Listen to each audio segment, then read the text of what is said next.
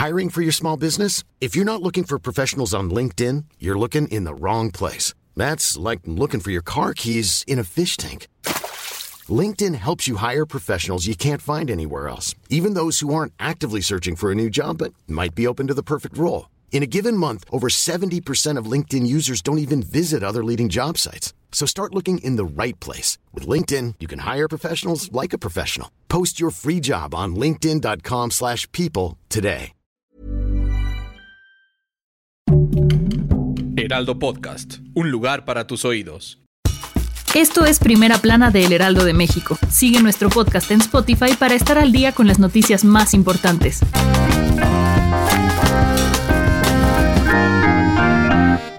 Luego de las elecciones del 6 de junio, Morena ya alista una propuesta de reforma para mejorar el sistema electoral actual. Algunos representantes del Partido del Trabajo y el Partido Fuerza Social coincidieron en la necesidad de hacer cambios en el sistema electoral, pues aunque el modelo actual sirve, puede ser mejorado en muchas cosas. Durante la sesión del Congreso General del Instituto Nacional Electoral, los representantes de Morena dijeron que buscarán ajustes en el INE y el Tribunal Electoral para definir sus facultades para que no invadan las del Poder Legislativo y que los tribunales locales sean más autónomos. Los representantes del PRI, PAN, PRD, PT y Fuerza Social señalaron que buscarán hacer este cambio evitando confrontaciones y que están abiertos al diálogo para construir una democracia más fuerte. Finalmente, los líderes de la alianza PAN-PRI-PRD se dijeron a favor del diálogo para buscar la reforma que fortalezca la autonomía del INE, pero que están en contra de que éste pase al Poder Judicial y de la desaparición de órganos autónomos. Con información de Elia Castillo y Misael Zavala.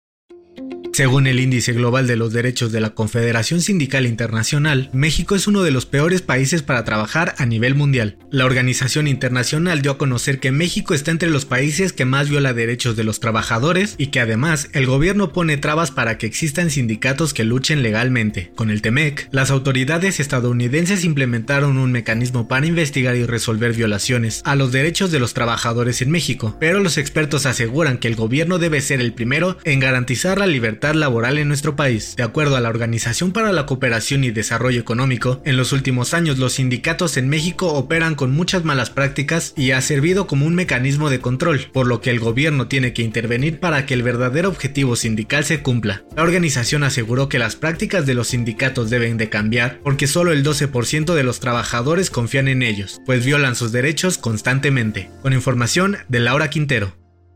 En otras noticias, el expresidente Felipe Calderón dio a conocer a través de sus redes sociales que se recuperó del COVID-19. Compartió una foto al lado de su familia y agradeció a las personas que se preocuparon por él y a los trabajadores de la salud que lo atendieron. En noticias internacionales, los países del G7, Alemania, Canadá, Estados Unidos, Francia, Italia, Japón y el Reino Unido, pidieron a la OMS un estudio profundo sobre los orígenes del COVID y prometieron donar mil millones de vacunas para países pobres. Y en los deportes, Novak Djokovic se coronó campeón del Abierto de Francia al derrotar a Stefano Tsitsipas en la final. El dato que cambiará tu día. Según los investigadores de la Universidad de Harvard, tomar siestas podría salvar tu vida, pues favorece a la salud cardiovascular. El estudio demostró que además de ayudarte a mejorar la creatividad y concentración, tomar siestas de entre 20 y 30 minutos de manera regular reduce el riesgo de sufrir infartos, pues disminuye la presión arterial. Esto fue Primera Plana un podcast de El Heraldo de México. Encuentra nuestra primera plana en el periódico impreso, página web y ahora en podcast.